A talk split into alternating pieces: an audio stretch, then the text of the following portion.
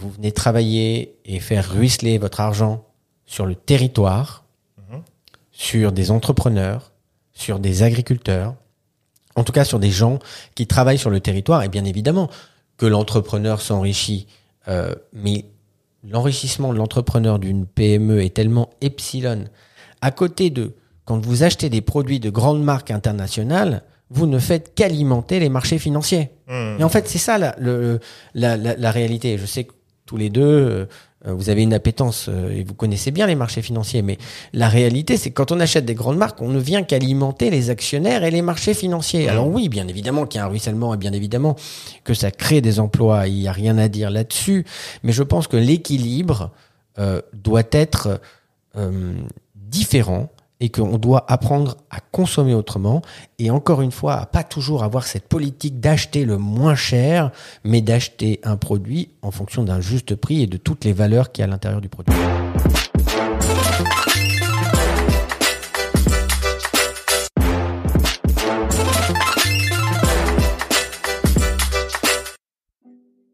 Salut à tous, c'est Bakang Edicom et vous êtes sur le podcast Lucky Day.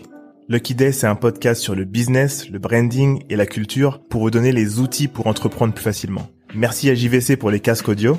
Et merci à WeWork pour l'espace de coworking. C'est parti, let's go Avant de commencer, je voudrais remercier tous ceux qui prennent le temps de mettre des commentaires et de mettre 5 étoiles sur Apple Podcasts, ça fait super plaisir. N'hésitez pas, mettez-nous des reviews, mettez-nous 5 étoiles si vous aimez les épisodes et mettez un petit commentaire, ça nous fait remonter dans le classement et c'est génial. C'est parti. Bonjour à tous et bienvenue sur un nouvel épisode de Lucky Day. Je suis Bakang accompagné de Dicom et aujourd'hui on va recevoir Alexis Vaillant qui est déjà passé sur le podcast, le fondateur de Alterfood. Euh, aujourd'hui on va parler fusion acquisition. Euh, donc euh, comment on fait pour euh, racheter une boîte et comment ça se passe pour tout ce qui est de l'intégration de cette nouvelle boîte à sa boîte, employé, comment ça se passe, on va rentrer dans le détail de tout ça. On va parler aussi du côté santé mentale. On vous le disait euh, par le passé qu'on allait réinviter euh, des gens qui sont déjà passés sur le podcast. Euh, et on estime qu'ils ont un, truc à apporter ou ils sont à un moment de leur carrière qui euh, qui est intéressant. Et, euh, et dans le cas actuel bah je pense que la fusion on en a encore jamais parlé et l'achat d'une autre boîte non plus. Donc ça va être super intéressant. Je tiens à vous remercier. Vous êtes de plus en plus nombreux à nous écouter. Chaque semaine on est tous là ensemble pour apprendre croître écouter et c'est un truc qui fonctionne vraiment bien. Continuez à partager et laisser des commentaires euh, sur les réseaux sociaux. Donc partagez sur vos stories. Euh, N'hésitez pas à, taguer vos amis. Il y a forcément des gens autour de vous qui ont besoin d'écouter ce, contenu, qui ont besoin de savoir comment ça se passe.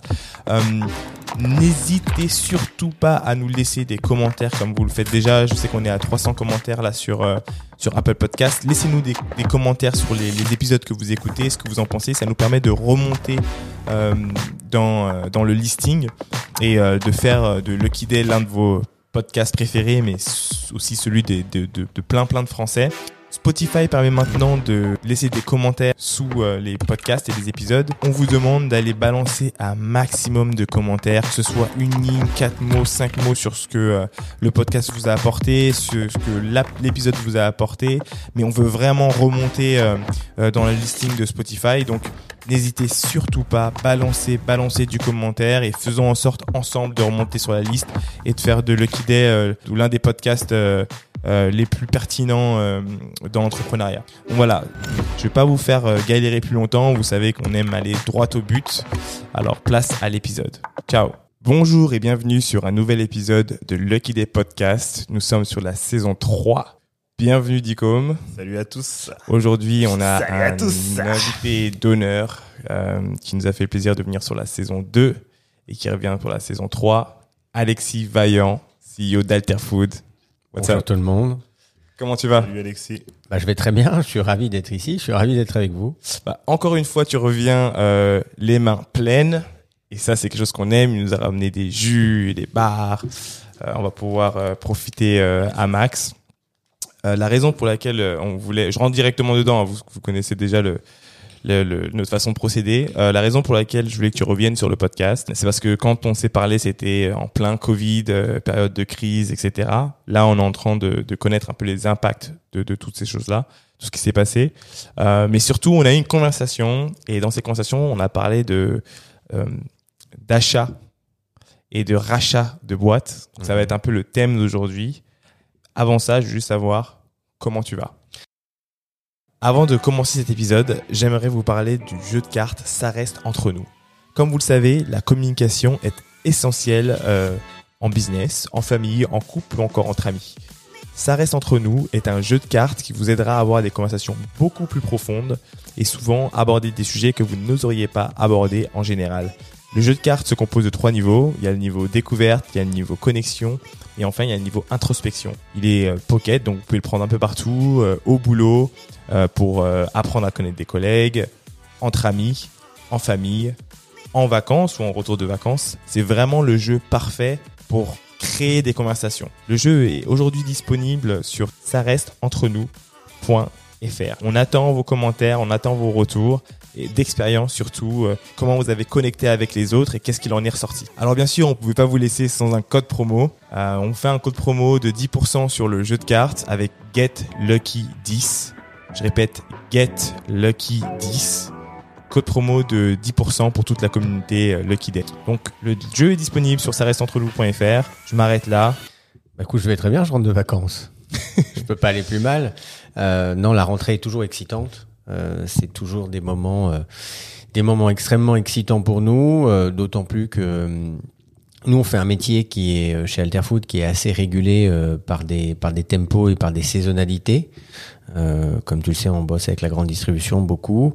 Là, on rentre dans une période plutôt de, de fixation des prix après l'entrée en négociation commerciale de finalisation également des innovations. Donc c'est aussi assez excitant parce que euh, on est en train de, de terminer les produits euh, qu'on va lancer en 2023. On est en test industriel sur euh, d'autres produits qu'on va lancer potentiellement cet hiver.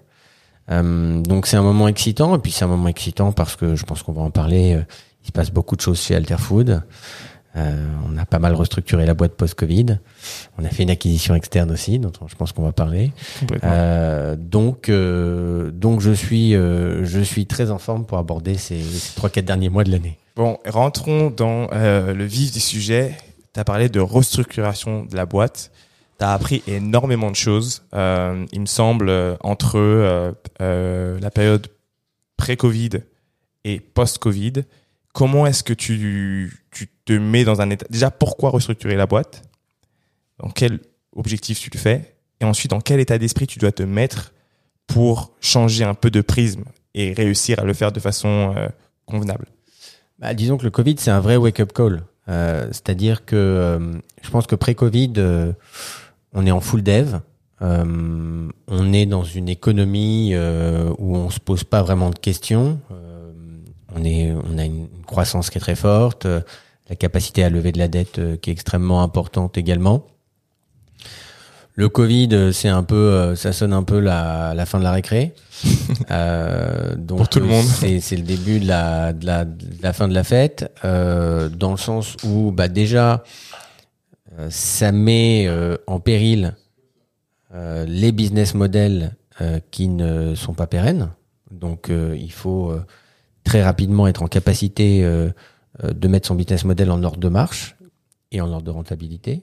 Euh, ça c'est quelque chose qui est, qui est extrêmement important. Donc Et- passer d'un business model où on est dans le full développement, c'est-à-dire investissement à plein de balles, acquisition client à plein de balles, sans entre guillemets trop regarder au niveau de ce qu'on burn, donc ce qu'on dépense, à passer à un modèle où on cherche la rentabilité, ça veut dire assouplir peut-être un peu la structure pour euh, pouvoir être profitable. Ouais, on gère plus les choses de la même manière. Après, la chance qu'on a, c'est que chez Alterfood, on a 12 ans de track record. Donc, on a déjà quand même euh, un volume d'affaires qui est extrêmement important. On a des marques qui tournent, qui marchent, mais euh, il y a une vision qui est différente. Et effectivement, euh, euh, il faut apprendre euh, à gérer sa masse de chiffre d'affaires autrement et à rechercher la rentabilité parce que bah, ça nous apprend toutes ces périodes que l'entreprise est avant tout un organe qui doit être rentable. Je pense que la, la, la, la, la- la viabilité euh, de notre système et la pérennité de nos entreprises euh, en dépend et qu'il y a des périodes pour tout. Il y a des périodes euh, où on est dans des périodes d'investissement, où on lève de la dette pour créer de la valeur et du volume d'activité. Et puis il y a des périodes où bah, on réduit un peu plus la voilure, on essaye de maintenir le volume d'activité. Alors nous on a beaucoup de chance parce que le volume est exceptionnel. euh, tout en regardant euh, bah, certaines dépenses euh, qu'on a fait en développement et puis qu'on se rend compte que finalement, euh, non pas qu'elles servent plus à grand chose, mais elles sont vraiment évidemment euh, pas euh, pas optimales et, et oui finalement elles, elles servent pas elles servent pas à bon grand chose. aussi. Après, il y, a une- il y a une question, je pense, de, de timing.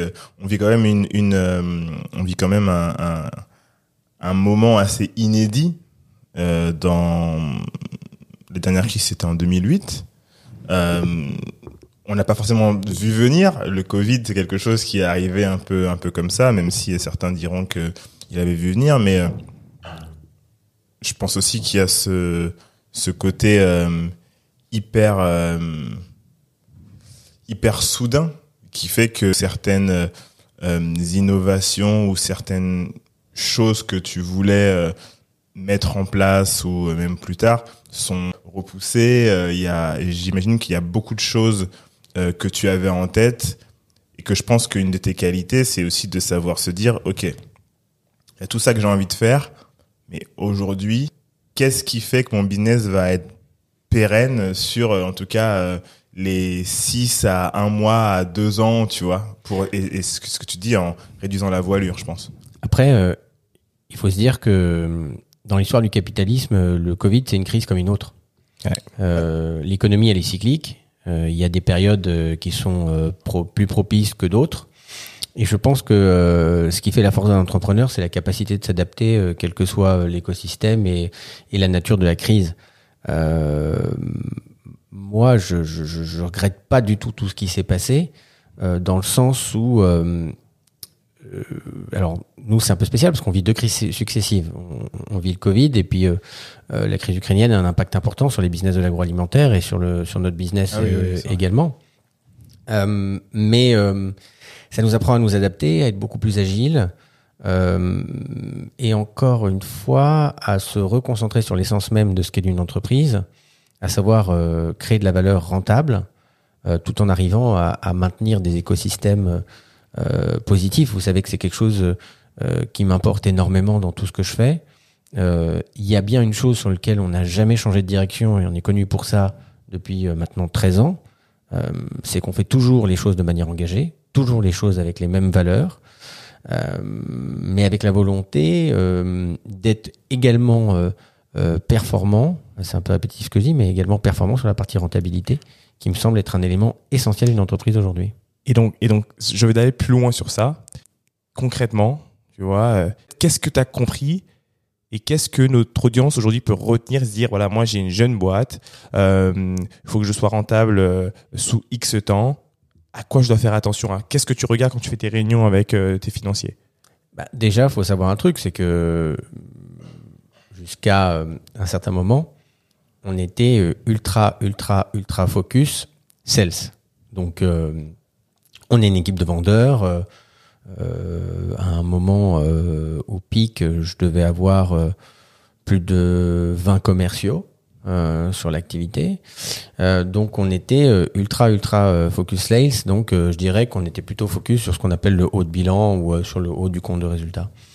Et puis on était également focus product development, c'est-à-dire que on était convaincu de l'impact positif de nos produits, de la légitimité qu'ils avaient sur le marché euh, et de la capacité à, à- à ces produits à se développer. Euh, Aujourd'hui, on va aller regarder les sales, bien évidemment, mais on va regarder beaucoup plus, euh, je dirais, le, le bas du compte de résultat. Donc, c'est savoir euh, qu'est-ce que pèse euh, la bottom line, donc qu'est-ce que pèse la masse salariale, qu'est-ce que pèse les investissements marketing, qu'est-ce que pèse l'intégralité des frais de structure euh, sur la partie financière pure et sur la partie produit.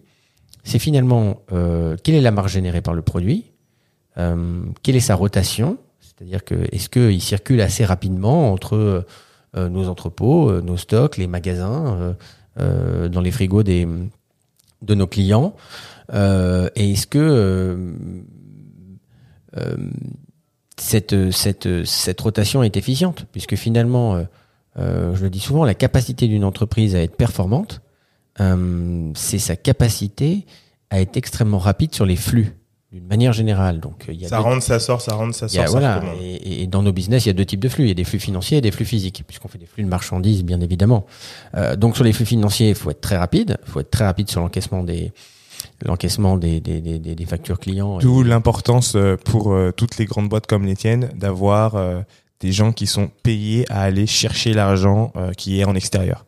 Oui, et alors, d'ailleurs, paradox- paradoxalement, en, en pleine crise, j'ai fait un call qui, qui, qui pour moi était euh, le, le- le call le plus important, c'est-à-dire que j'ai embauché un directeur financier en pleine crise. Donc j'ai embauché le plus gros salaire de ma boîte au moment où je décidais de réduire la voilure. Mais ça, ça a complètement changé la vision de ma boîte parce que je le dis, je le dis régulièrement. En fait, j'étais un, un, un- capitaine sans GPS. Euh, donc euh, bon, moi comme je suis plutôt un intuitif, et puis que c'est vrai qu'on a on a quasiment dans toute notre histoire été assez successful. Euh, encore une fois sur la partie sales, c'est la capacité de d'exécuter les produits. Euh, J'étais un, un espèce de capitaine avec une boussole. Et en embauchant un directeur financier au moment où euh, ça tirait le plus, et au moment où je pouvais le moins me le permettre d'ailleurs, euh, bah, je suis devenu un capitaine avec un GPS. Et je peux vous dire qu'en 2022, c'est quand même beaucoup plus simple de naviguer avec un GPS. Et, et donc, euh, il y a aussi, euh, déjà merci pour cette information-là, parce que c'est- très important.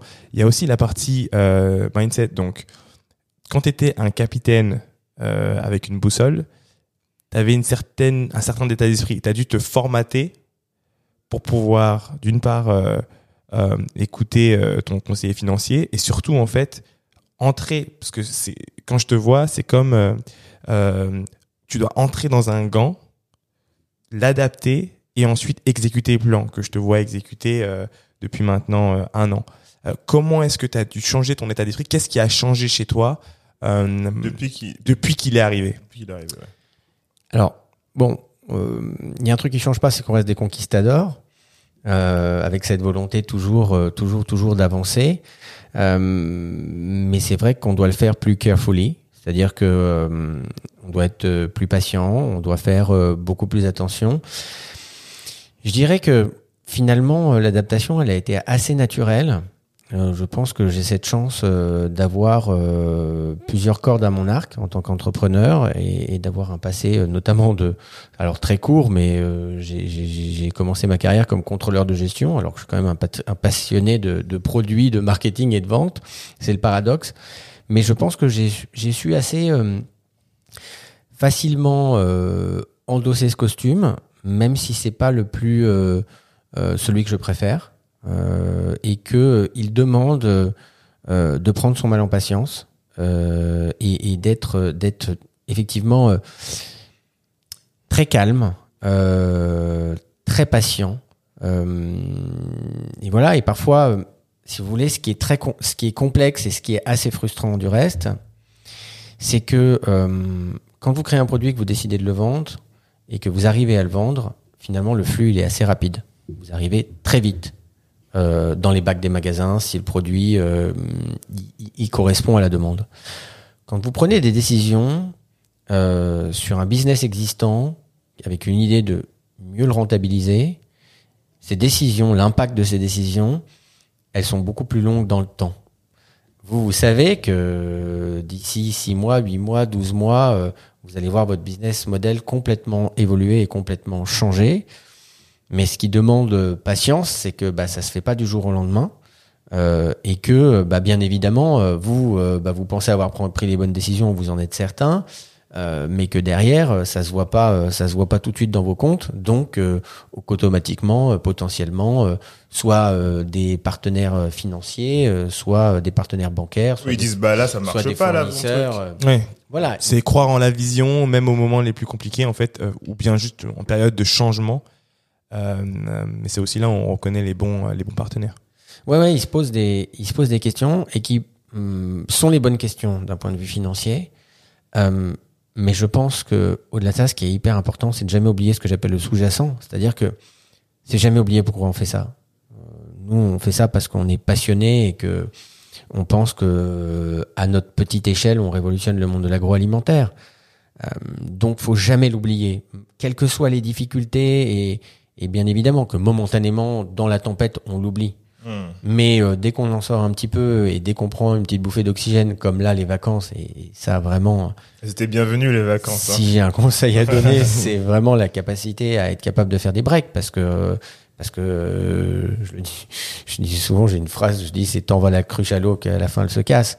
Et la réalité, c'est qu'à un moment donné, il faut sortir du bocal et puis euh, il faut respirer et, et, et se recentrer euh, par rapport à ses valeurs et par rapport à pourquoi on fait ça. Hmm. Juste une question. Toi, tu tu tu prends des breaks parce que là, on parle des grandes vacances, on, on, sort des vacances d'été.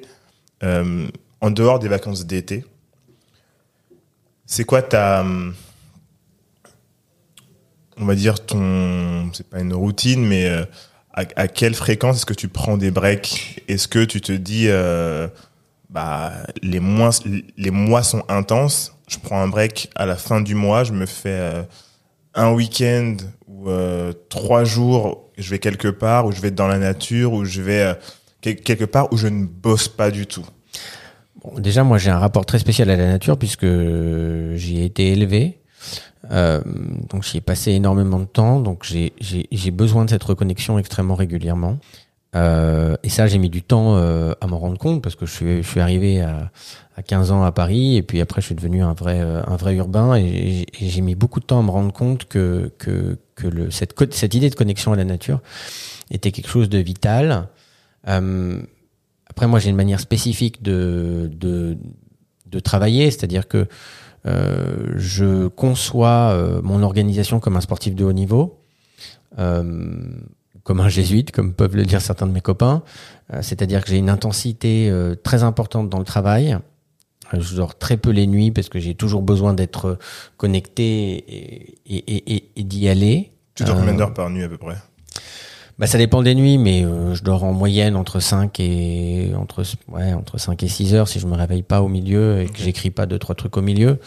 Euh, donc, donc, du coup, ça entraîne une euh, une certaine fatigue euh, qui fait que euh, je suis relativement obligé déjà de me reposer entre le vendredi et le samedi. donc j'ai un rythme déjà weekly qui devrait dire très intense du lundi au jeudi plus cool le vendredi. Le samedi, c'est Shabbat. Euh, et euh, le dimanche, je recommence à me cultiver, à lire un peu toute la presse, euh, et je retravaille le dimanche soir. comme ça, je suis bien avec les autres fuseaux horaires, avec les pays d'Arabie et les pays israéliens. Non, je déconne, mais mais je recommence à bosser le dimanche soir parce que je déteste arriver le lundi et être acculé. Euh, et j'ai besoin, comme le lundi, je donne énormément d'énergie à mon équipe euh, et qu'on fixe les caps euh, de, la, de, de la semaine. j'ai besoin que le lundi, tout soit clean. Donc, donc si je résume, lundi au jeudi, hyper intense. Vendredi, tu commences à lâcher un petit peu. samedi, off, rien du tout. Et dimanche, fin d'après-midi jusqu'au soir, tu commences à te remettre un petit peu dedans. C'est très chiant pour les gens qui nous écoutent, mais c'est très régulé. En fait, euh, euh, c'est une réalité, c'est-à-dire que je, je, je, je, suis convaincu que le succès passe par les habitudes et les bonnes habitudes. Euh, il y a beaucoup de théories américaines là-dessus. Euh, euh, et, et, finalement, moi, je suis vraiment rentré dedans parce que c'est ce qui me convient. Hmm. donc, je, je, je, suis extrêmement organisé dans ma manière de voir les semaines et on a un peu dérivé, mais également dans ma manière de voir les breaks. Euh, j'ai la chance de, de, recharger très très rapidement. Euh, donc 3-4 jours de break, c'est parfait. Après, je m'emmerde, j'ai besoin d'y retourner. 3-4 jours, c'est-à-dire, par exemple, tu pars le vendredi, tu, tu Ouais, je peux partir le jeudi soir, euh, je peux partir le jeudi soir et, et rentrer le, ou partir le mercredi soir et rentrer le dimanche soir. Euh, voilà, je reste, de toute façon, je suis toujours connecté.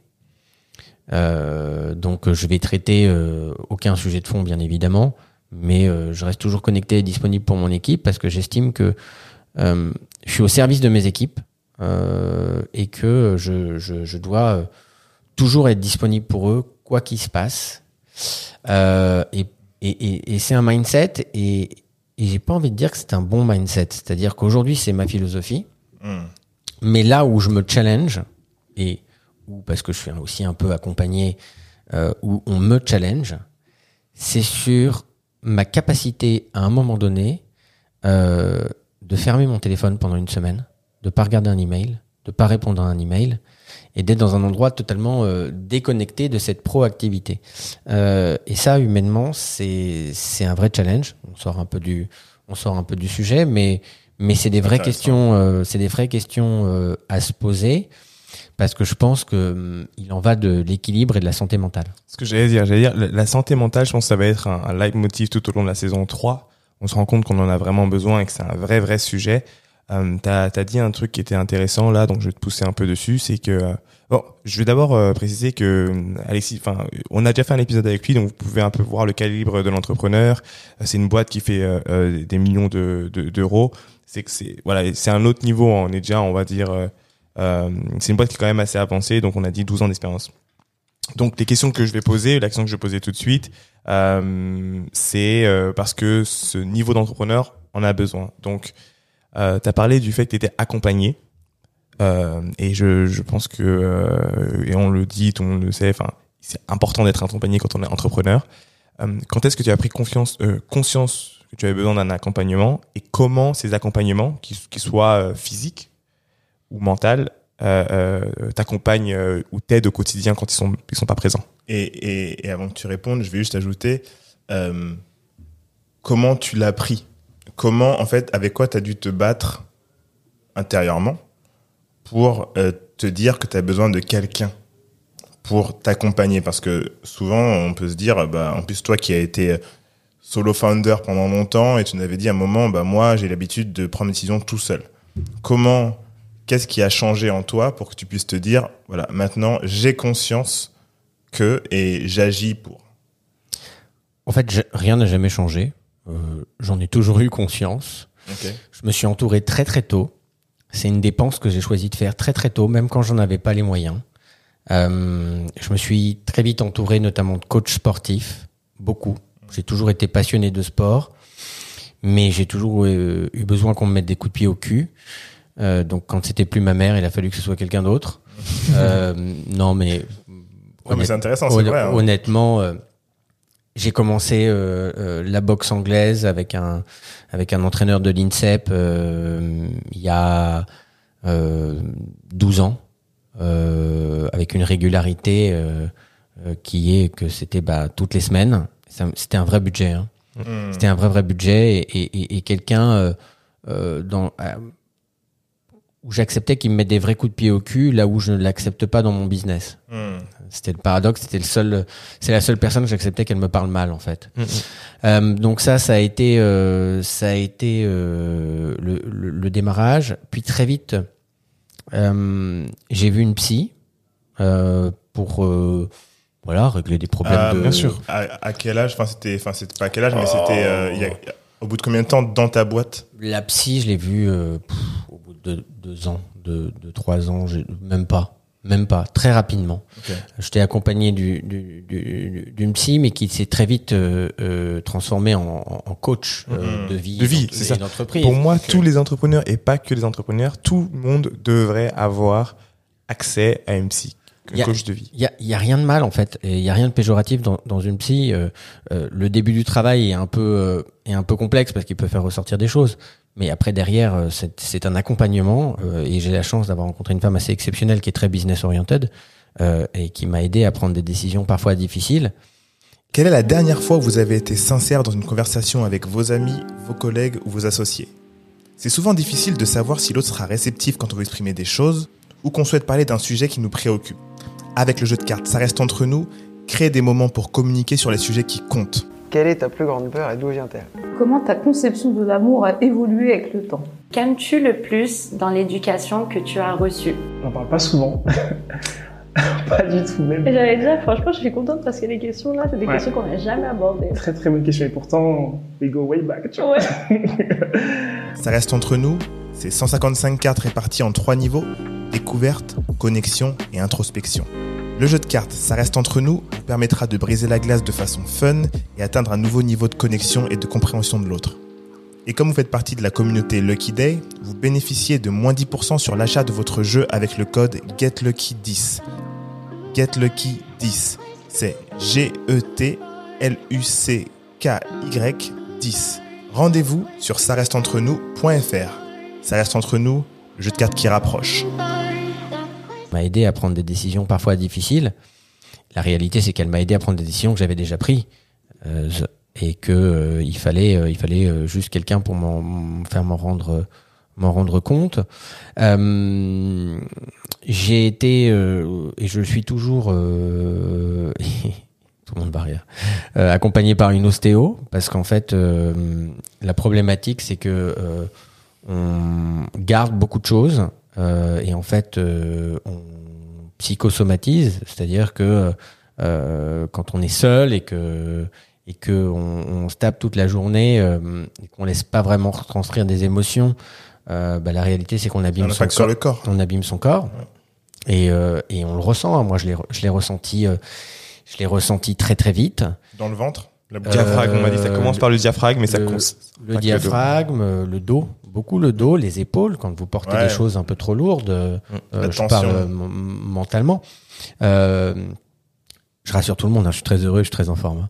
Euh, Tu sais que la, la, la plupart des, des gens, là, ce que, ce que tu racontes, et pour, pour ceux qui nous écoutent, la plupart des, des gens euh, qui entendent ça, c'est. Je sais que vous aussi, vous avez des moments de stress, ne serait-ce que pour le bac. Je sais pas s'il y a des gens qui ont moins de 18 ans qui nous écoutent, mais ne serait-ce que pour le bac. La pression que vous avez sur les épaules, euh, avec les épaules toujours montées comme ça, Mhm. parce que tu es sous pression, et même le fait d'être sur l'ordinateur, tu dois finir un dossier, tu as les épaules qui sont montées aux oreilles. Ça, ça a un réel impact sur ta santé. Et encore, quand euh, t'as pas 18 ans, ton corps se régénère très très vite. Ouais. Et c'est vrai que ça, c'est extrêmement important. Pour terminer, parce que la, enfin, la liste est assez longue, pour être honnête, euh, à un moment donné, euh, d'ailleurs j'ai dû un petit peu calmer, mais hum, j'ai fait beaucoup de yoga aussi. Beaucoup, beaucoup de yoga. Euh, beaucoup de yoga très soft et de méditation. Ça, ça a été, ça a été un point, ça a été un point important. Et j'avoue que j'ai une chance, c'est que je lis énormément Mm. et, et j'adore ça. Et j'adore, euh, j'adore constamment lire, euh, même des livres de développement personnel, des livres d'histoire, des romans. Euh, donc ça m'a beaucoup aussi, ça m'a beaucoup aussi aidé. Et j'avoue que dernièrement, puisque la sobriété est à la mode, j'ai décidé de me détacher un peu de tous ces coachs qui m'entourent euh, pour essayer de, de, de, de, de le, de le driver moi-même. Et c'est un nouveau challenge que je me suis lancé parce que euh, vous me posiez la question à juste titre tout à l'heure, à quel moment tu t'es décidé, bah, ça a été assez inné. Et puis finalement, euh, c'est comme un gamin euh, à qui euh, on laisse constamment les roulettes sur le vélo. Mm. Euh, ben j'ai quand même besoin un peu de me les enlever. Alors j'essaye de me de me challenger euh, pour faire plus de choses par moi-même, tout en gardant bien évidemment le nécessaire puisque l'ostéo par définition euh, je vais pas le faire tout seul. Ok. Très très bien.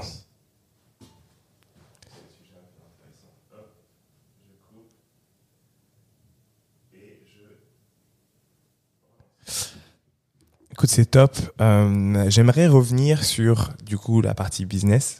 Maintenant Ouais. qu'on est allé en profondeur un peu sur ta personnalité, Euh, on a parlé tout à l'heure de d'acquisition. Euh, Il y a deux, il y a plusieurs façons de, de faire croître sa boîte. Euh, Il y a de l'acquisition directe, donc l'achat client, etc.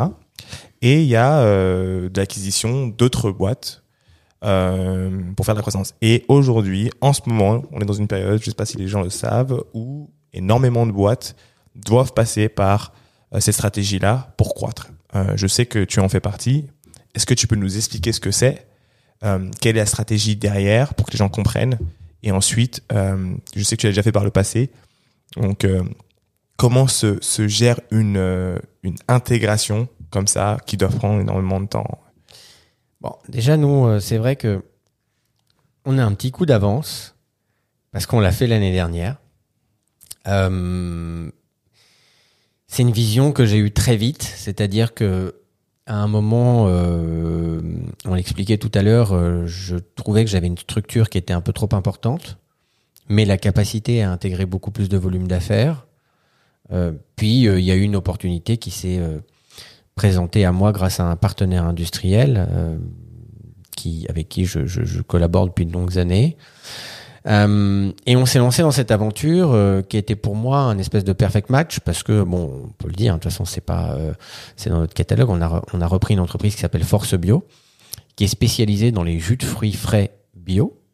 Et il s'avère que bah, nous, on était essentiellement présents au rayon ambiant, donc il y avait une complémentarité de l'offre qui était extrêmement importante.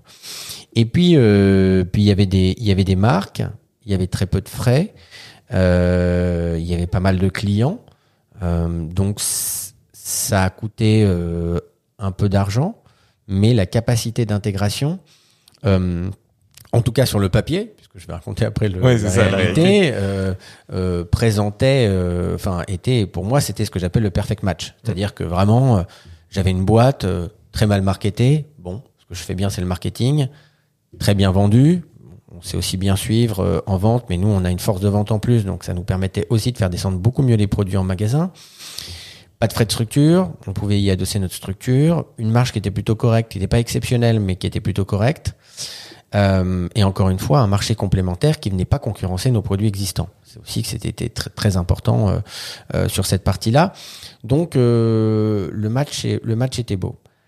Après, le match est toujours beau hein, du reste. Hein, mais euh, après, ça m'a pris, je pense, quasiment un an pour l'intégrer. Donc euh, Entre la signature et l'intégration finale. Un an. voilà. Un an. Avec tout ce que je vous ai raconté, vous, vous doutez que je viens de vivre un an euh, qui était euh, pour le moins assez euh, usant parce que on a intégré la boîte tout en la restructurant. Mmh. Donc ça a été vraiment un, un- gros, gros, gros boulot. Euh, ça pose des problématiques, euh, des problématiques de récupération de clients. Euh, on est dans un métier, la grande distribution, euh, euh, qui était pr- très processé, très systémique. Euh, donc il a fallu euh, intégrer, intégrer les clients et, et il y en a qui étaient réticents, il y en a qui dont les systèmes étaient un peu complexes. Euh, C'est ça, parce que je pense que pour beaucoup de gens qui nous écoutent, ils doivent se dire, euh, bah, une fois qu'il y a le rachat d'une boîte, eh ben, ça glisse tout seul les clients, alors que pas du tout.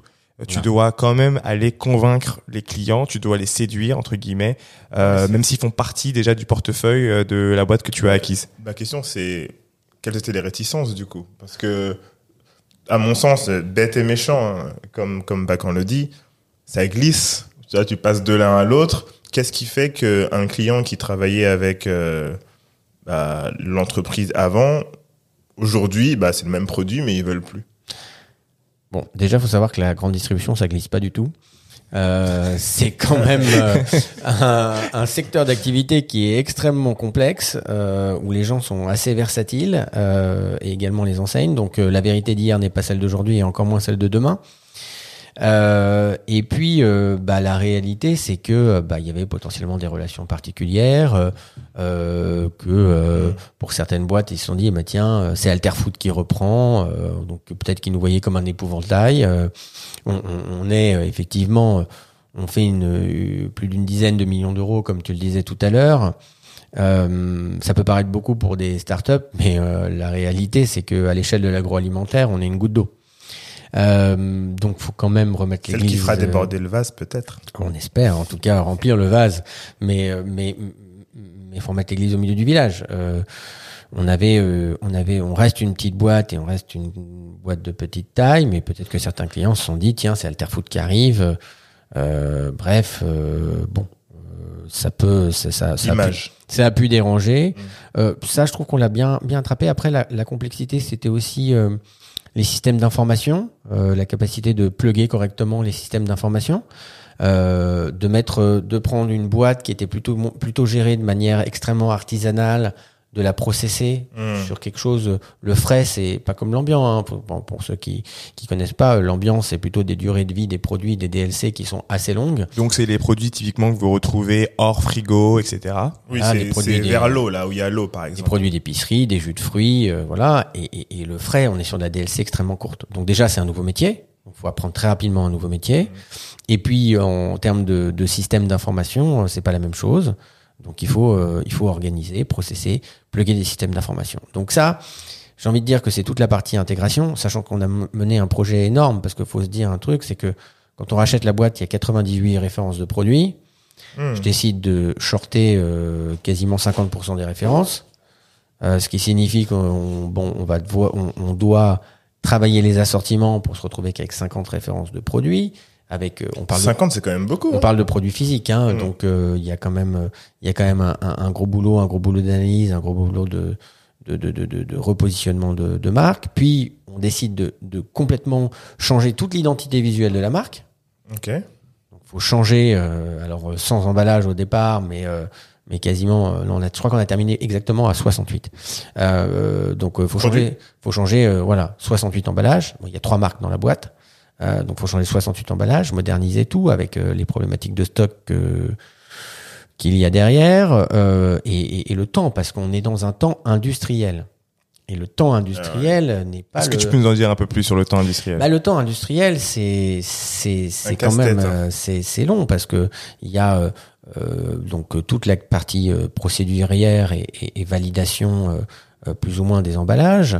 Il y a toute la partie production d'emballage, donc qui est quand même assez longue. Puis après, il y a la partie production des produits finis, sachant qu'on ne peut pas produire des emballages ou des produits finis si on n'a pas terminé ceux d'avant, parce que le coût, l'impact financier peut être Hmm. très important. Donc, et c'est long. Et tout ça en plus euh, avec euh, parce que si vous voulez, euh, on parle beaucoup de l'impact de l'Ukraine dans la dans, dans, dans l'agroalimentaire, mais la réalité c'est que ce qui a été très complexe, c'est la reprise post-Covid. Et la reprise post-Covid a entraîné déjà des pénuries. Ouais. Donc euh, Covid plus Ukraine, c'est assez complexe. Donc nous, au milieu de tout ça, on retravaille notre industrie, on retravaille la marque, euh, c'est très lourd. Et puis, dans la reprise de la boîte, il y a toujours, c'est comme un Kinder Surprise. hein. il y a toujours des petits, surprise. il y a toujours Surprise, des petits, surprise. voilà, surprise. Euh, et il y a toujours des, des, des petits cadeaux à l'intérieur et des petits cadeaux un peu euh, unexpected, euh, inattendus. Et là, euh, ben il faut, euh, il faut les traiter euh, et on se rend compte que bon euh, ça va pas être tout de suite qu'on va récupérer la rentabilité qu'on espérait récupérer sur la boîte parce qu'il y a quand même euh, une belle année et demie de, de, de, cleaning, mais on sait que si on le fait bien, euh, derrière, euh, ça peut être euh, exceptionnel. Et au-delà de ça, et je terminerai par ça, on a validé notre capacité à intégrer des nouvelles entreprises. Et ça, ça a été, et, là-dessus, je suis très content du travail qu'a fait toute l'entreprise, parce qu'on a vraiment validé notre capacité à intégrer des nouvelles entreprises. Et effectivement, c'est aujourd'hui une vraie stratégie d'Alterfood que de se tourner vers des acquisitions potentielles plutôt que de redévelopper des marques from scratch, ce qui est très long et très chrono, enfin qui est très chronophage et puis qui est très incertain. On a plus la volonté de de de de de, détecter des entreprises ou des marques qui ont déjà fait leurs preuves, qui ont soit besoin d'une distribution plus intensive et d'une organisation plus costaud, soit besoin, pour des marques plus vieillissantes, d'une modernisation euh, et euh, voilà d'une modernisation globale de l'offre. Euh, voilà, tout, en se disant, faut qu'on reste complètement dans nos valeurs, avec cette volonté de toujours pro- proposer des produits sains, transparents, avec un impact positif.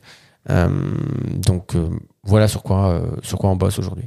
T'as dit plein de choses super intéressantes. Euh, si je dois résumer un peu pour les gens qui euh, qui nous écoutent, Attends, tu veux dire quoi? C'est juste, euh, Force Bio, tu disais qu'il y avait trois marques. Tu peux parler des, des trois marques? Ouais, on avait euh, Force Bio, Planète Bio et Excellence. Euh, donc Force Bio, c'est une marque qui est plutôt orientée grande distribution. Mm. Euh, c'est du jus de fruits frais. Euh, Planète Bio, c'est une marque qui est dédiée aux réseaux, ce qu'on appelle les réseaux spécialisés, donc les réseaux bio, Ok. les Biocop, les Naturalia. Euh, et Excellence, c'est un produit, un jus de grenade, euh, 100% pur jus, euh, assez exceptionnel.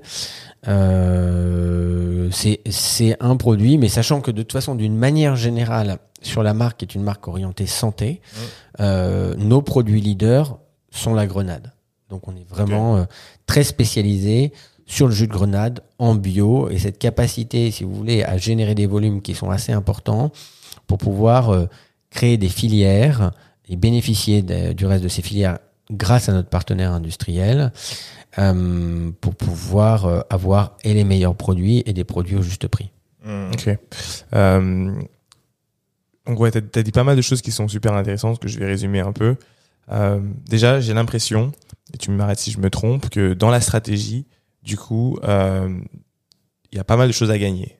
Ce qu'il y a à gagner, c'est euh, potentiellement euh, entrer dans une nouvelle catégorie. Tu parles du frais. Il y a un apprentissage qui est, qui est quand même assez fort. Il y a récupérer du chiffre d'affaires, qui est aussi très intéressant. Il y a l'idée aussi d'aller récupérer donc des clients, qui est très intéressante. Et il y a, je pense, un apprentissage derrière quand euh, la, les structures sont euh, euh, s'entendent bien, en tout cas, de se dire voilà, bah, voilà ce que nous on a appris, voilà ce qu'on n'a pas appris, voilà ce qu'on va changer, etc. Il y a une chose euh, que tu as mentionné très rapidement, et j'aimerais bien que tu nous en dises plus. Comment ça se passe quand justement tu es une boîte, tu rajeunis la boîte que tu as acquise, et du coup tu te rends compte que euh, en termes de marge, c'est pas terrible, tu dois augmenter les prix.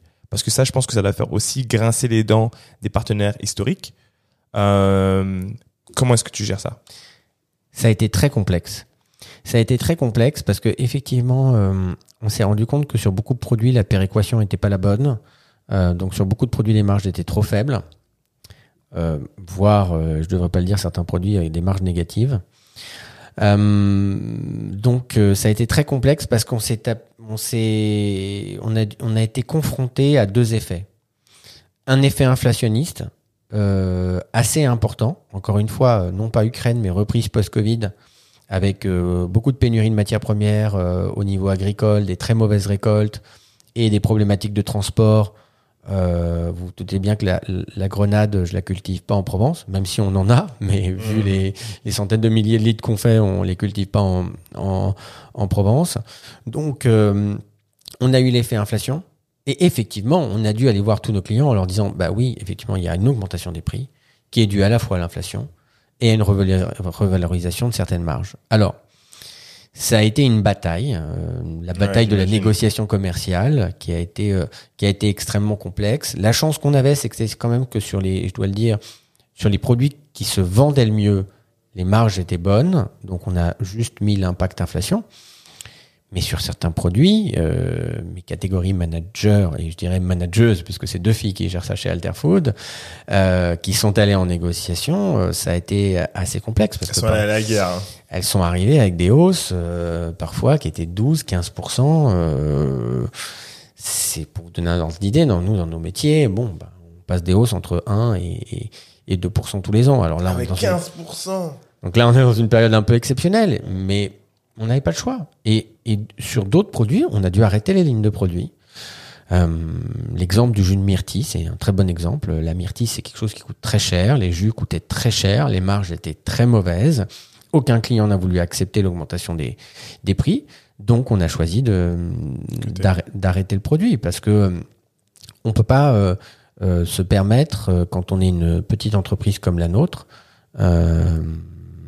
de, de, de, perdre de l'argent sur des, sur des lignes de produits qui peuvent être à un moment donné très importantes.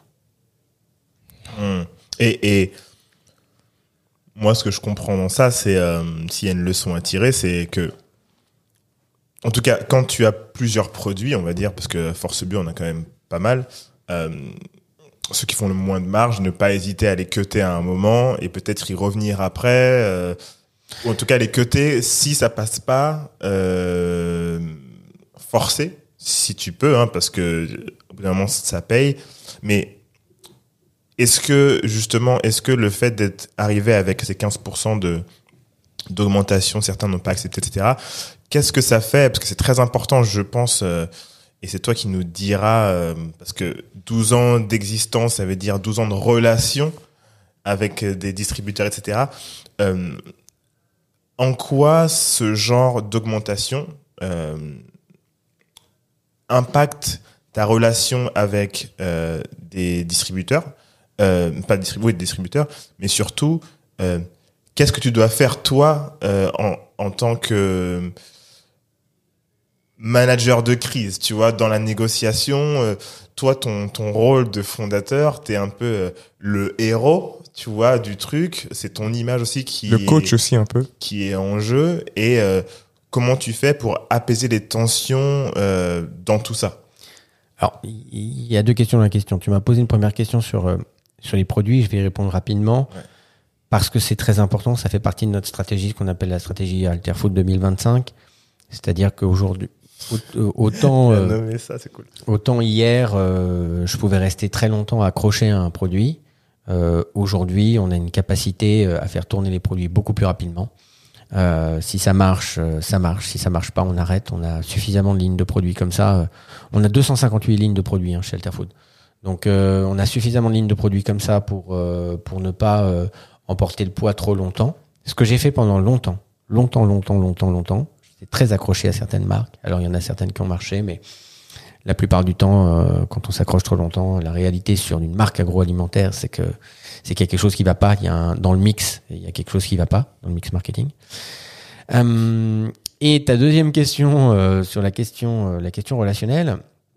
Alors déjà, euh, faut savoir que la grande distribution a quelque chose de très spécifique, c'est que euh, ils ont pour habitude de changer régulièrement les acheteurs des différentes catégories euh, pour que aucune relation euh, Se crée ne trop longtemps. crée trop longtemps. Bonne Donc, euh, pour le coup, euh, je dirais pas que chaque relation est nouvelle chaque année euh, pour les catégories managers, mais elles peuvent l'être. Mm. Euh, donc, euh, effectivement, euh, chaque négociation est différente. Après, moi, mon rôle de de- d'entrepreneur et, et- de capitaine, c'est de de parler avec le top management des enseignes, euh, qui ont beaucoup plus d'écoute, bien évidemment, euh, et qui ont une vision euh, certainement un peu plus euh, un peu plus macro qu'un acheteur, et tout, et pour une raison simple, hein, c'est que l'acheteur on lui demande d'acheter, donc on lui demande Mm. d'acheter au meilleur prix, c'est son métier. Et nous notre métier c'est de vendre, donc euh, automatiquement. euh, bah, parfois il y a des confrontations, ou parfois c'est compliqué, mais c'est une question de métier, c'est pas une mauvaise personne ou euh, une question de voilà, c'est encore une fois c'est une question une question de métier. On discute avec le top management, on essaie d'assouplir les positions, euh, on fait un peu de lobbying euh, parce que le, le, le, lobbying fait fait partie euh, intégrante de notre métier. Et puis à la fin le juge de paix, c'est les consommateurs. À la fin le juge de paix, c'est nos clients finaux qui vont acheter nos produits dans les rayons. Et, et, et, et- et j'en profite ici pour dire, mais, mais, mais continue, favoriser, privilégier les produits de PME. Arrêtez de consommer euh, des produits de marque internationale. Et, et moi, le premier, j'ai été fan de ces grandes marques. Mais la réalité, c'est que vous aidez pas l'écosystème en faisant ça. Et, et, et, et sans taper sur des marques. Mais moi, je vais vous dire, je n'ai pas bu un coca depuis que j'ai créé ma boîte. Et, et, et bon, là, je suis devenu, je me suis un peu assoupli avec le temps. Mais à une époque, j'interdisais que quelqu'un dîne ou déjeune avec moi et achète un coca. Je payais pas la note. Donc, ou, ou- ou je payais pas le coca. Mais vous comprenez ce que je veux dire? C'est qu'à un moment donné, euh, Il y a d'alternatives en plus. il y a plein d'alternatives. C'est aussi une philosophie. Et c'est de se dire qu'à un moment donné, si les consommateurs font le choix des produits engagés, des produits différenciants, des produits de PME, des produits français, et vous savez que je, je le défends toute chose par ailleurs dans certaines associations dont je fais partie, euh, au-delà d'Alterfood, eh bien, euh, les enseignes, les acheteurs n'auront pas le choix. Parce que leur métier, c'est d'offrir à leurs clients ce qu'ils souhaitent. C'est pas de leur imposer. Si aujourd'hui, ils vendent autant de Nutella qu'ils en vendent, puisque Nutella est l'un des produits les plus vendus en France, Mm. c'est parce que les, les- les consommateurs sont dingues de Nutella. si demain, les gens se calment, arrêtent, en se disant c'est pas bon pour ma santé, c'est pas bon pour la planète, euh, et euh, je ne sais quoi encore, euh, ben peut-être que Le les, enseignes vont trouver d'autres pâtes à tartiner. Il y a, il y a, il y a en plus de la, de la. mais il y en a beaucoup parce que le marché est énorme. Donc, bien évidemment qu'il y a beaucoup d'alternatives. Mais la réalité, c'est que hum, les, les, les consos sont omnibulés par, par euh, les grandes marques. Et les, grandes marques sont très fortes. Je dois le dire, sont vraiment très très fortes. Et moi, je suis un fan de la pub. Donc, je suis un fan de leur pub. Je regarde les pubs à la télé comme un enfant en me disant, waouh, ils sont forts. Ils sont très forts pour les omnibuler. Mais, mais, mais tu sais, du coup, je fais une petite parenthèse par rapport à ça et avec mon analyse marketing et communication, mais c'est surtout que Nutella, si on prend Nutella du groupe Ferrero, c'est euh, 20, 30 ans de euh, rabâchage à la télévision à l'époque où c'était très compliqué d'arriver, euh, tu pouvais pas être une start-up à l'époque, en tout cas en France, et d'arriver à te dire, ah, je vais concurrencer Nutella. Alors que Maintenant, il commence à y avoir, même si c'est tout petit, il commence à y avoir des, des alternatives, même si c'est, ça reste petit, mais tu vois, être une marque qui est euh, générationnel, c'est-à-dire que depuis qu'on est petit, c'est ce qu'on consomme parce que la pub à la télévision, etc. C'est très compliqué de créer, enfin, de, de choisir l'alternative qui est souvent plus chère. Euh, mais il y a, y en a hein, que j'ai, que moi j'ai acheté personnellement euh, et qui font très bien le job. Le goût est différent parce que c'est euh, c'est une autre recette, mais c'est vraiment il y a ça. Mais c'est très dur de battre un truc qui est là depuis que t'as t'as t'as quatre ans, tu vois. Il y aura pas de leader qui qui enfin tu battras pas Nutella, mais au moins prendre des parts de marché à Nutella, il y a possibilité quoi. En fait, la réalité, euh, en fait, il y a plusieurs choses. Euh, déjà, il faut rendre à César euh, ce qui ce qui ce qui lui appartient, c'est que Nutella et tous ces groupes euh, ont créé un marché et ils ont fait des produits qui, gustativement parlant, sont vraiment délicieux. Le conso, s'il le bouffe aujourd'hui, c'est qu'il est vraiment délicieux. Et ça, là-dessus. Et addictif, il est- mais il on se demande pourquoi. Il est addictif, on, sait pourquoi. ouais. sucre. C'est le sucre. Donc euh, euh, la réalité, c'est qu'ils ont créé des produits addictifs, euh, qui ont créé des, des- des bons produits. Mais ne nous focalisons pas sur, euh, ne nous focalisons pas sur une marque. Euh, c'est une question de système. C'est-à-dire que euh, il est arrivé post Seconde Guerre mondiale un marché, un nouveau marché, un marché du capitalisme, un marché des supermarchés, un marché des marques agroalimentaires, un marché de la consommation de masse.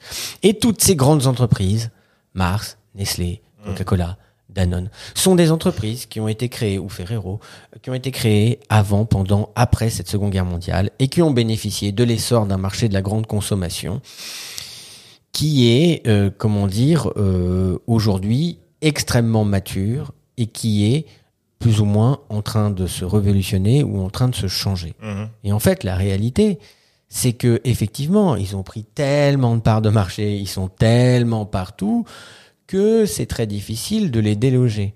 Mais je reste intimement convaincu euh, qu'on peut vivre un changement de paradigme, Mhm. que plein de nouveaux acteurs peuvent arriver, et c'est la même chose sur plein de marchés Ouais. et que c'est qu'une question de prise de conscience des consommateurs et on la voit aujourd'hui. On la voit dans tout ce qui se passe, dans toutes les discussions qu'il y a, qu'il y a des vraies prises de conscience sur euh, la partie environnementale et c'est pas simplement euh, de la philosophie de dire ça, c'est qu'on on, on peut plus euh, continuer comme on a fait pendant un certain nombre d'années. Mais il faut, il y a une chose qu'on n'a pas breaké et que les gens n'arrivent pas à comprendre c'est qu'il faut remettre le juste prix des produits alimentaires. Aujourd'hui, on parle d'inflation. 10% d'inflation dans le, sur le marché du, du PGC, enfin sur le marché des, des produits de grande consommation. Mais il faut savoir que ça fait 10 ans qu'on est en déflation.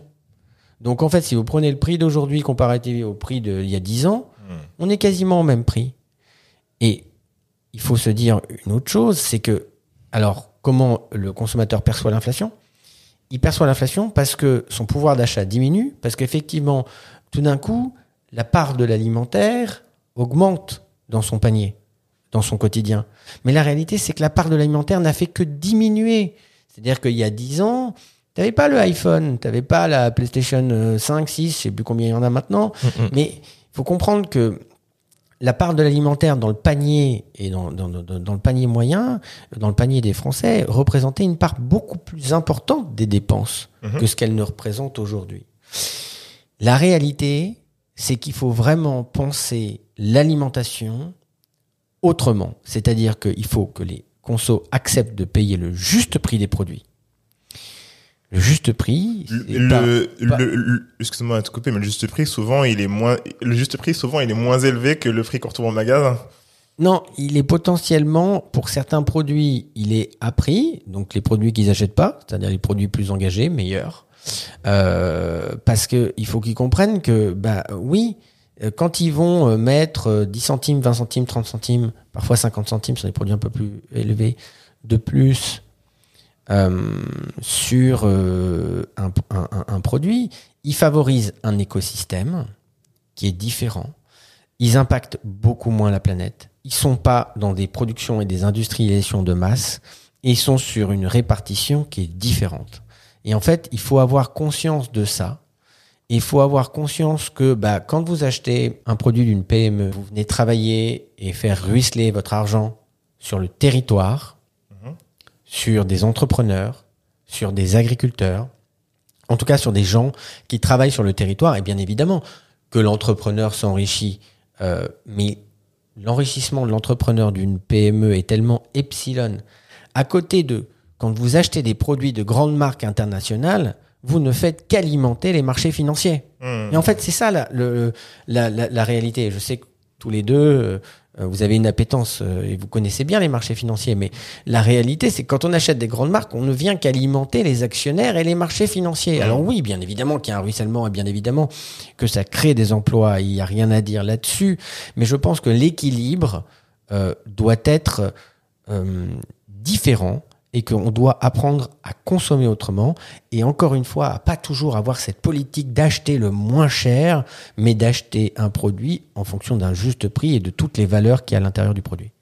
Je suis, je suis, euh, on va dire, en partie d'accord avec toi, euh, en prenant en compte, euh, il faut prendre en compte le fait que, pour ceux qui nous écoutent, je sais qu'il y a beaucoup de femmes avec enfants qui nous écoutent. Avoir des bouches à nourrir, quand tu as des bouches à nourrir et que ton, ton revenu, euh, lui, n'a pas forcément augmenté, euh, ça peut être très difficile à entendre euh, pour certaines pour certaines personnes. Imaginons que tu es 3-4 enfants, tu vas pas prendre forcément les produits qui sont euh, du territoire à côté s'ils sont plus chers. Par contre, ce que tu peux faire, c'est euh, euh, certaines fois aller directement chez le producteur, tu vois. Et c'est moins cher souvent. Et c'est moins cher souvent. En fait, c'est une question de mix. C'est c'est comme euh, ce qu'on disait tout à l'heure pour ma boîte. C'est qu'à un moment donné, je me suis rendu compte que certaines choses étaient plus importantes que d'autres. C'est une question de mix, c'est-à-dire que euh, eh ben, il faut que les mamans qui nous écoutent se rendent compte que euh, bien alimenter leurs enfants, c'est beaucoup plus important que de s'acheter euh, la dernière robe Zara ou euh, le dernier euh, le dernier Bien truc sûr, le sûr. dernier truc à la mode.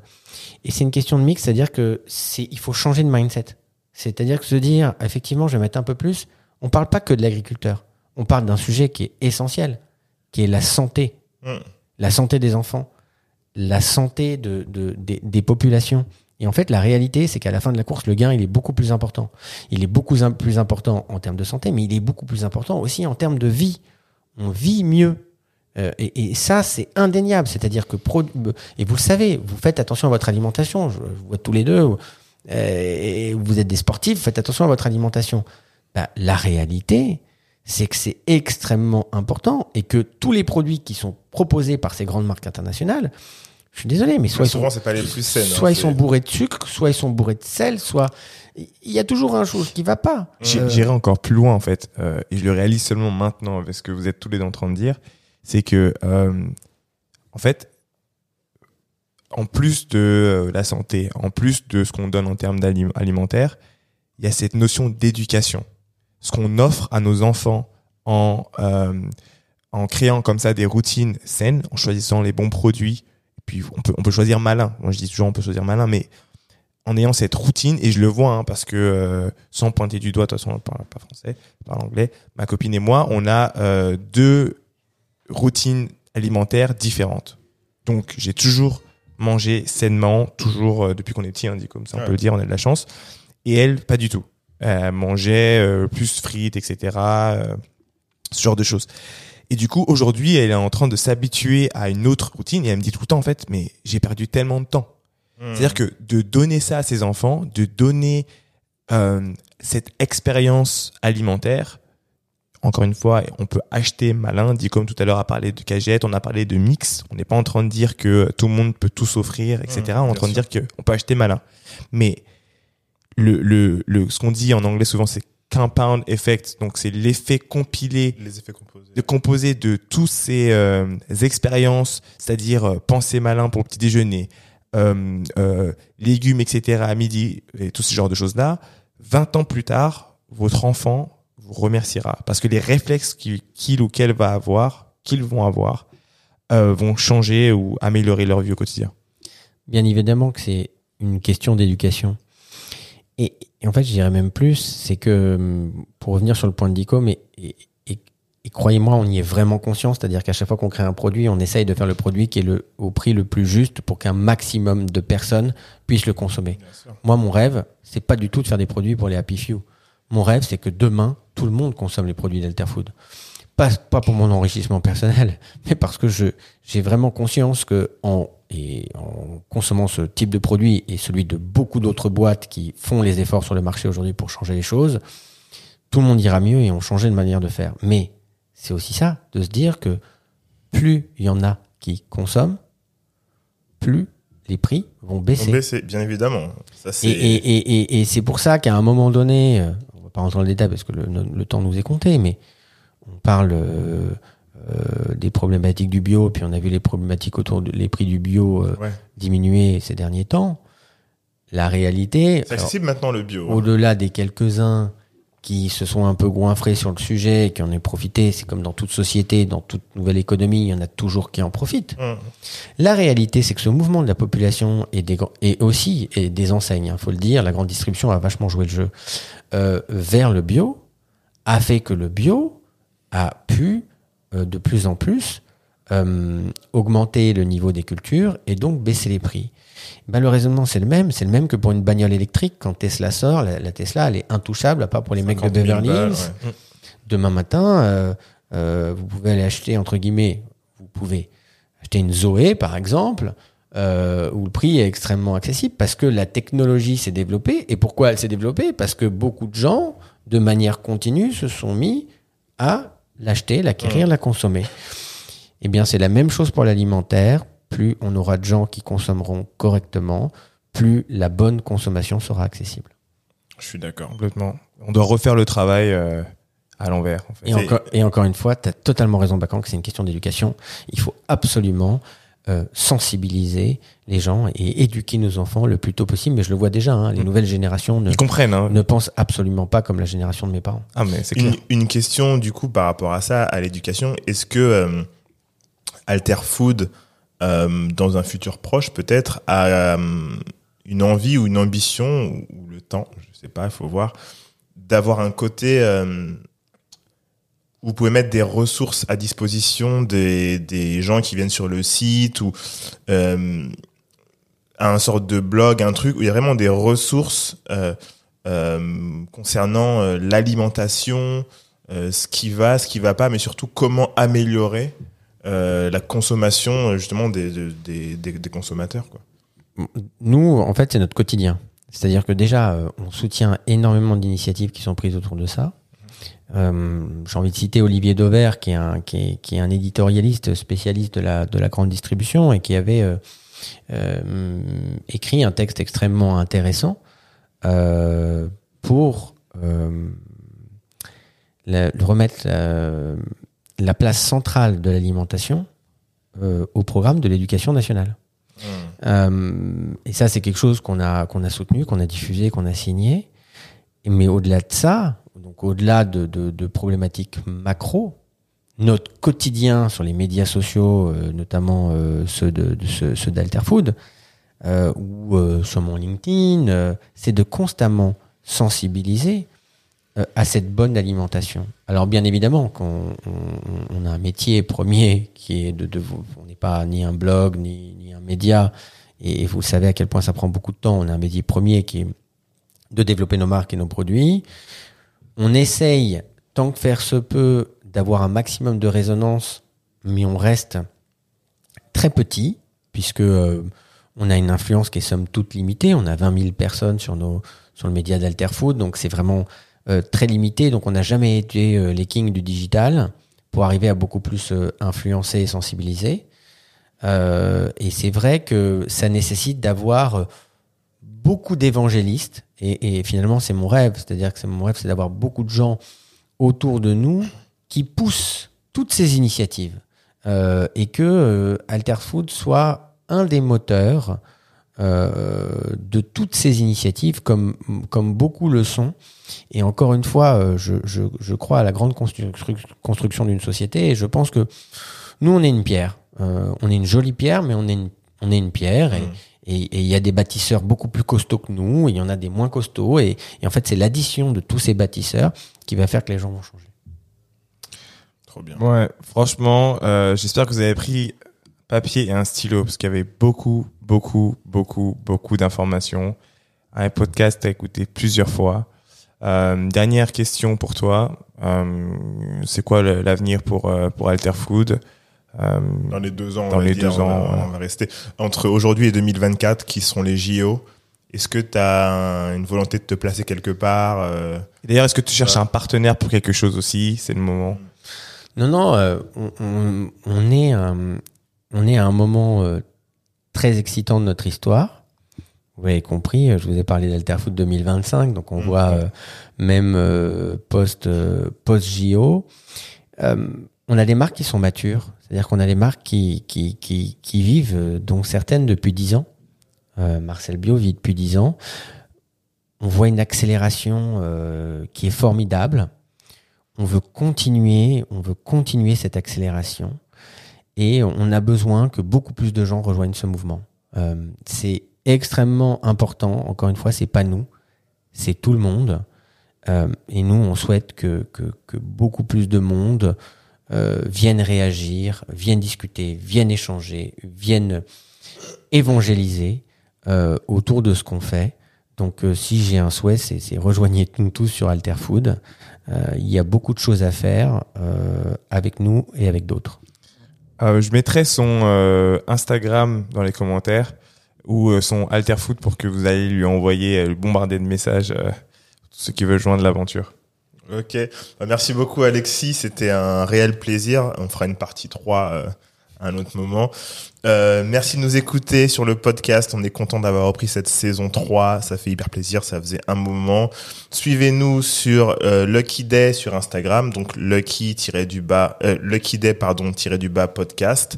Euh, vous pouvez nous écouter sur Spotify, Apple Podcast et à n'importe quel endroit où vous écoutez vos podcasts. On est sur YouTube aussi, bien Sur sûr, sur, YouTube. TikTok maintenant. Et, euh, et puis voilà. hein. À la prochaine. Ciao Salut. Merci, au revoir.